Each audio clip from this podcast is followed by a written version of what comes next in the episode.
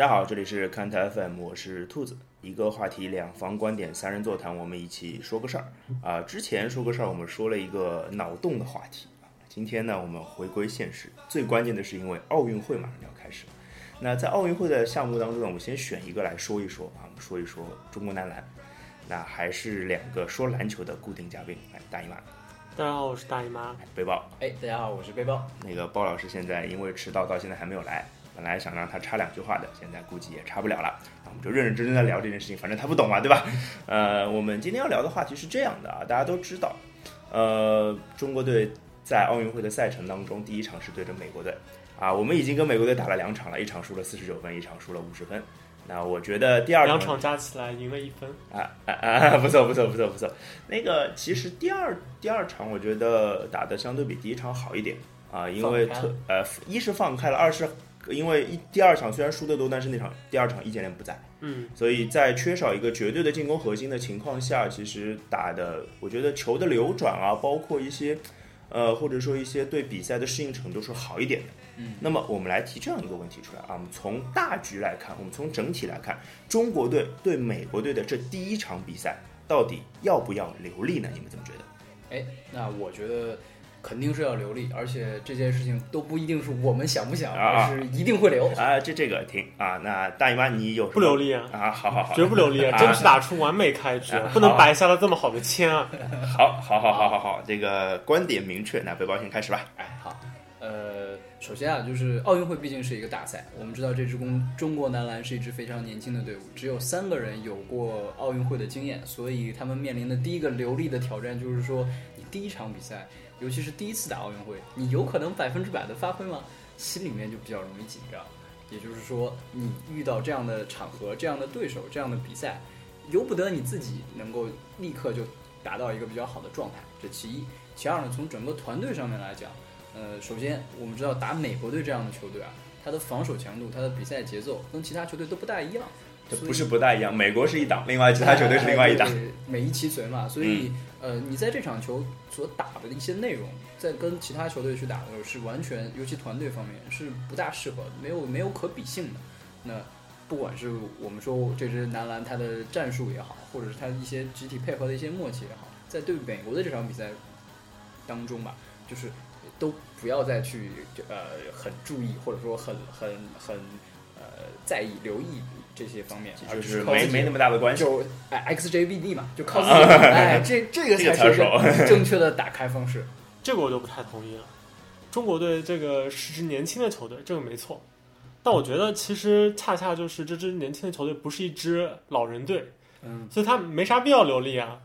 精力无限啊，有的是体力啊，有的是活力啊，其他的你说中国队缺经验嘛？缺，嗯，缺技术嘛？也缺，缺战术素养嘛？缺缺，但唯独我觉得拼劲这个不应该缺，特别是我觉得从第一场比赛打美国这样一个从分组形式上来看的话，其实我觉得首场比赛就面对一个可能自己注定打不过的对手，对一支年轻的球队来说，可能不是一件坏事。可能在第一场比赛如果竭尽全力放开了去打，不管打成什么样，反正拼上这一把的话，可能对于提高这支年轻球队的心气会。有一些帮助，反过来说要流利的话，我觉得倒是存在一些困难，因为就像刚才你说的，这支球队比较年轻嘛，也没几个老将，那他不知道怎么收放自如啊。嗯嗯，哎，那如果要是从这个角度来说的话，我就要举几个例子了，比如说我们都熟悉一二年伦敦奥运会，那呃前面两场是分别对西班牙跟俄罗斯，我们其实打的内容非常的不错，对，尤其是易建联面对大小加索尔，再加一个伊巴卡，拿到三十分。再加十篮板这样的一个成绩，那么问题来了，正好遇到这么两个实力上面确实有一定差距，可能还不像美国队那么大的一个球队。那第二场继续拼，好，易建联伤了，然后后面几场一泻如流，彻底嗝屁了。运气不好吗？这个如果易建联没伤，前两场比赛拼的气势如虹，指不定后面就走出一条大红线了，对吧？那你说的这个其实就是像零八年，零八年是我们前面四场球打得特别棒。那个美国、西班牙，然后赢了两场是安哥拉跟德国，但其实你注意到没有？零八年我们一直回放的这场比赛里面，跟美国的上半场确实是打的有来有回，但是下半场我们发现就是比如说防防快攻啊，然后包括一些前场篮板都不拼了，就是投得进就进就投，有就有没有就没有哎对，其实也是在一种间接的一种收。我再举个稍微遥远一点的例子，比如说九六年，九六年其实是一个特别明显的一个战略流利的一次奥运会。为什么它平应该说是均失分流利成功的一届奥运会吧？对对对对，就是我们北方话说就是比较鸡贼。呃，他平均失分达到三十分以上场均，但是呢，他赢下了两场就是至关重要进八强的比赛。然后出现了，对，关键是出现了，而其中有一场的对手就是阿根廷。为什么要把它单独拎出来说呢？因为他们前面一场是跟呃欧洲的一支强队拼到了整个球队都油尽灯枯，两个主力伤了，然后也是体能上面有透支比较大的问题，所以才输给我们。对所以呃，如果公平一点讲，对对相当于就是中国队是用了田忌赛马的方式赢了那个时候的阿根廷。对，啊就是所以流利的好处啊，就是说，呃，对你整个赛会制比赛的一个状态的慢慢的一个调整是有挺大帮助的。但是问题是，这支中国队，你觉得他们功力有什么用吗？这感觉就像你一支球队，然后抽抽不。开嘛，对不对？抽抽到个小组，然后这个小组里面和你分一起的有皇马、巴萨、拜仁慕尼黑、我怎么隐隐约约觉得这个例子听到过呢？还有曼联，然后你看来看去觉得啊、呃这个小组里面好像只有曼联啊、英超进不了前四的球队可以和我们打一打。没有欧冠资格，但其实你还是打不过但其实你没有，还是我们是打不过。所以这个这种情况下，我觉得像现在的这支中国队的话，我觉得嗯，这个没什么好讳言的。现在这个小组里面的所有对手，对我们来说都是呃，至少是看起来明显要强于我们的。嗯，其中甚至可能只有那个委内瑞拉是在中国队的这个势力范围内的。四六开吧，大概。对，所以在这种情况下，你的你说你的小组赛第一场，因为这个离球队离那个美国队的差距大了，就要留力。那这样的话，这个小组赛打下来，岂不是要留力好几场啊？就按照你这个逻辑，就场场都得留力，然后场场都是拼一场场。场场都输六十分，对，刚因为刚才你说到的那个例子，我觉得它有一个前提，就是说分析在这个小组中形势的时候，可能是觉得这个小组中是一超多强，嗯然后咱们自己也勉强位于那个多强之列。对小小强，那这个时候可能你说为了就是体能上的一些考虑，或者是减少伤病隐患这种，那可能还有些作用。那我觉得对现在这支中国队来说，他一年轻，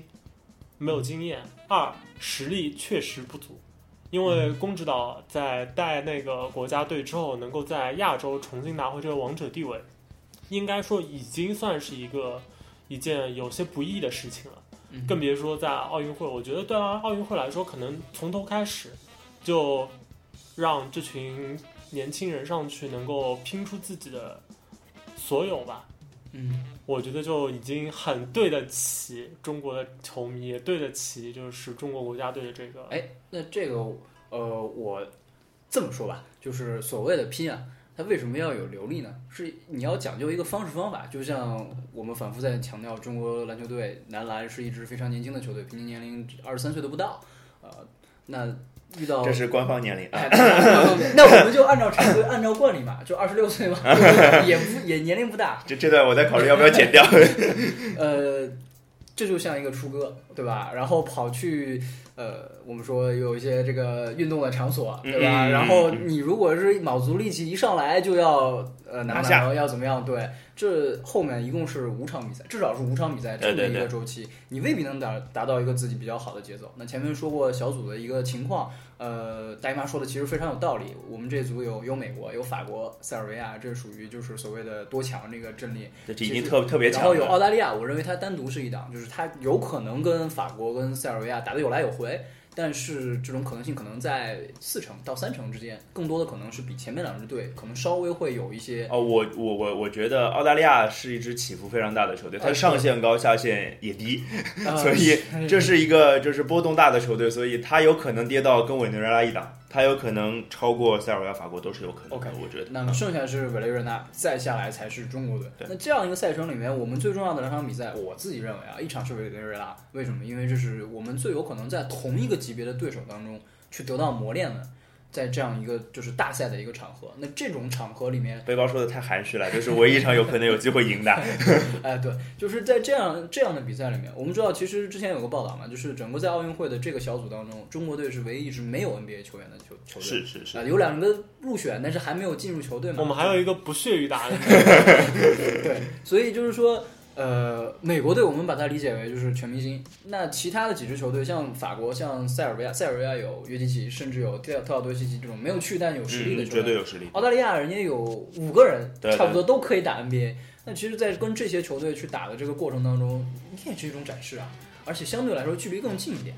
那我说的稍微悲观一点，我们的这些希望之星在短期内不大可能成为林书豪那样，就是所谓主力跟轮换之间的这个位置，能够疯狂再起来的，疯不起来的。对对对，它要低一点。那其实 NBA 对你的预期很简单啊，就是你有一条长板，你有你的特色，能打得出来就 OK。那对这些球队来打的时候，我觉得只要打出特色，哎，也不错。那那个时候有利，不是一件很好的事情我总结一下背包讲的，就是说他的意思是说，中国对于中国这些啊、年轻球员，无非就是周琦啊、王哲林啊，甚至赵继伟啊，啊甚至郭艾伦，郭艾伦哎呃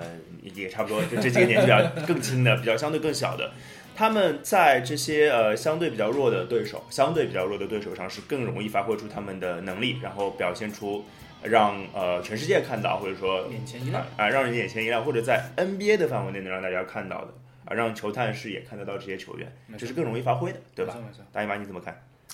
这个我觉得不太同意，因为这个打美国队，毕竟这个曝光率不一样啊。你这你看前两天这个热身赛，这个郭艾伦和那个赵继伟继伟，两人也就晃过了那么几次，嗯安东尼啊，还有那个谁啊兰，特，杜兰特啊然后就对吧，有一些就开始吹上天了。当然，这个还是因为是热身赛嘛，比较局限于球迷之间。对。但可想而知，如果奥运正赛的时候、嗯出现一些这样的镜头，比如说那个王哲林梦幻脚步戏耍表妹，哦哟，然后那个那那周是周周周琦雪冒杜兰特，冒完杜兰特冒那个安东尼。不是雪冒杜兰特不已经冒过了吗？所以在这种情况下，我觉得对于这些年轻球员来说，有一个就是他们和这支球队都有一些曝光度，可能也会对就是后面的比赛有一些就提振士气上的一个作用。再有一个就是，我觉得这个小组中其实可以说是强手如林。那至少有三支球队其实都是显著的要强于目前的这支中国队的。其中甚至可以说，那个如果美国队是宇宙队或者全明星队的话，那两支欧洲劲旅塞尔维亚和法国嗯就是准明星队。而且这些球队中呢可能大多数球员和目前国家男篮的这个球员，其实从那个实力上来说，可以说不在一个档次上。差别很大。那那这个时候问题就来了，你一共有五场小组赛，然后你和你同一水平线上的对手就只有那么一个，那显然我不可能一届大赛我的国家队呃就为了就是说呃争取拿到这个小组第五，或者有也也没有什么意义。或者有微弱的机会去争取那个小组第小组第四，就把对这些强队的比赛都看作是一个流利的机会，这样我觉得其实不太有。一有一些功利了，有一些对对，功利了。而且因为对于中国队来说，可能嗯，篮球在篮球世界里，可能国家队之间的高水平比赛没有那么多。特别对于中国队来说，在亚洲，在大多数的时期，中国队都是亚洲最强的球队，并且亚洲可能第二档的球队就和中国队有着比较大的这个实力差距了。这也就导致了我们的男篮这些球员们可能很少能够得到很高质量、高对抗的这样跟臭棋篓子下棋是吧？对对对，越下越冲，尽管说以那个奥运会这样四年一届的大赛来练兵好像有点奢侈，但现实条件我觉得是，既然我们的对手大多数都比我们强出非常多，嗯，那不妨在每场比赛都拼尽全力去打打看，看看自己能打到什么样的程度，可能对于呃这支相对来说还比较年轻的中国男篮来说是一个更好的选择，因为。这支男篮中的大部分的球员很可能还会出现在两年后的下一届大赛，甚至四年后的下一届奥运会。没错没错没错。呃，其实这个事情啊，我觉得，呃，大姨妈有一有一句话是说中我心坎儿里面，就是中国男篮有跟世界强队交手的机会实际上是非常少的。我我特别同意，因为在全国的全国不全国呸，全世界的这个篮球版图里面，我们有点像像什么呢？就是在一个铁通的服务器上，只有这么唯一的一个钻石级的玩家，对吧？然后其他其他什么电信呀，哪怕是联通啊这些，打。对，人家根本不跟我们打，那怎么办呢？所以就是因为这样的一个情况，我们更应该去珍珍惜那些特别有价值的比赛，比如说第四场跟澳大利亚的比赛。为什么呢？因为呃，两年后你也说到有这个呃世界杯，然后有之后的非巴的篮呃篮球的整个的一个大的改革，改革对就是以后亚锦赛没有了，变成亚大锦赛了。我们的这个长期练级的打怪的这个对象，或者是我们被打怪的对象，哎，这个升级了，呃，对，升级成了那个澳大利亚、新西兰新西兰这样的对手。那首先对于我们来说，呃，无论在此时此刻跟他们的差距有多大，这将是我们未来，尤其是喜爱篮球、希望中国篮球有更多的机会在世界舞台上表现的这样的一个心态的人来说，这是一个必须面对的一个对手。那在这样的一个对手面前，呃，我们并不是说除了这场比赛其他都要流利，而是说，呃，在你的能力或者说你的精力有限的情况下，我们一共有五场比赛。那么按顺序来说是美国、法国、委内瑞拉、澳大利亚、塞尔维亚。我是当然希望它是一个状态，或者说一个呃展示的一个投入的程度是一个往上走的这么一个状态。而开头的时候我一直说嘛，就是跟美国队打比赛，其实有点跟其他队打比赛有点不太一样，就是你很适合个人的发挥。这也是为什么这次郭艾伦跟赵继伟他们只要放得开，当然自己本身的水准很重要嘛，他整个的这个发挥就你你让我们仨去打，怎么发怎么怎么仨开了发挥都没用吗没？有问题，这真的没有问题。但是当比赛的可能水平稍微下降一点，你对手水平下降一点，大家开始就是呃不那么 XJBD 了，嗯嗯嗯开始做起来就一板一眼。这个时候打的时候，可能更需要的是整个团队的一个磨合，一个战术。但我相信一定是在高水平的比赛里面，它是一场一场是往上走的，而不是说就是说我我们现在这个水平就可以维持的一个五场一个平均水平的一个表现，一直能够发挥到这个水准。那我觉得比较悲观。啊 OK，那我接背包的话来小小做一个总结啊。今天其实这个话题是哪一天我们讨论出来的？忽然忽然讨论出来的，灵光一现，觉得哎，该不该流利这个话题值得讨论。呃，我是这么想的，其实我们起初想到流利不流利这个话题，应该是在想一件事儿，就是我们能不能出现，我们有没有出现的可能性。那如果从功利的没怎么想角过，真的。你没想过，我想过呀。不不，不只有你想过，我啊我想，我想过这样想好了，就是从非常功利的角度上来讲，如果你要出现，然后从那个啊各种平衡的角度上来讲，比如说啊，我们说所有的呃攒人品，对呃我们攒人品啊你可以不信人品，但是还是攒不要挑战他。是我我们就是总共要输那么多分。呃，那美国这场输出去，输个三百五十分，啊对吧？希望这样啊。当然，那我这是开玩笑啊。我们说另外一个角度，就是呃，假假如呃五场比赛我要我能发挥出来的那个点数是就是平均一样的啊，总和是有限的，那我宁愿打美打美国那场少一点，因为打美国这场就花的东西多，还是输一样，没有这上这个不不排除这个结果。对，其实这就是我说的所谓的功利的角度嘛。那我翻过来讲啊，就是我们从不那么功利的角度上来讲，大姨妈前面有个说的特别对，就是呃，如果我对美国流利，那我我对塞尔维亚、我对法国流利嘛？那也流利的话，那这比赛就没打，没法打没得打了，没意思了，就比赛对。我始终觉得，就是可能，呃，如果能够让这支球队的状态从奥运会一开始走上一个低开高走，或者甚至中开高走这样一条上升轨道，当然是一件非常好的好事。但是，可能我一直比较反对流利的一个重要原因就是，流利可能未必能够使你对后面能够其实因为流利不流利，这个是一个主观的事情。说实话，我们没有办法去揣测别人的主观想法或者主观动机。我们在这边全是瞎逼扯，就是说，呃，流利不流利，那只有易建联他自己知道，对吧？这这个球我拼没拼，不就对？只有他自己知道。但我们想说的是什么？就是，呃，我们希望看到的是一支什么样的中国队？啊、我们希望看到的是一支呃和美国队能打出一些精彩的对话的中国队。我们希望是可以跟委内瑞拉至少厮杀的难解难分，甚至最后可以赢球的中国队。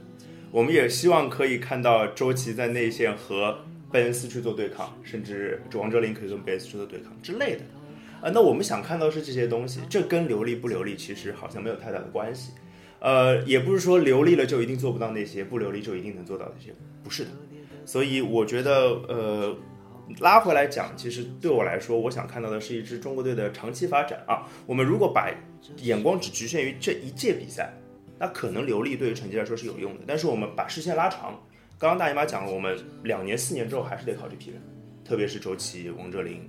包括赵继伟、郭艾伦等等等等这些球员。这些球员他们两年之后、四年之后的发挥，可能跟这一届的锻炼是有帮助的。那从这个角度上来讲，我觉得不要留力，把所有的能力都发挥出来比较好。那最后就提醒大家说，这个比赛是八月七号，北京时间八月七号早上的六点钟，呃，所以比赛应该会怎么讲呢？比赛应该会很好看。应该在上班之前就结束了。啊，那天礼拜天不上班，你礼拜天上班是吧？所以那那场比赛应该很好看，但是我们更希望的是看到中国男篮更出色的表现，好吧？今天节目就到这里，拜拜。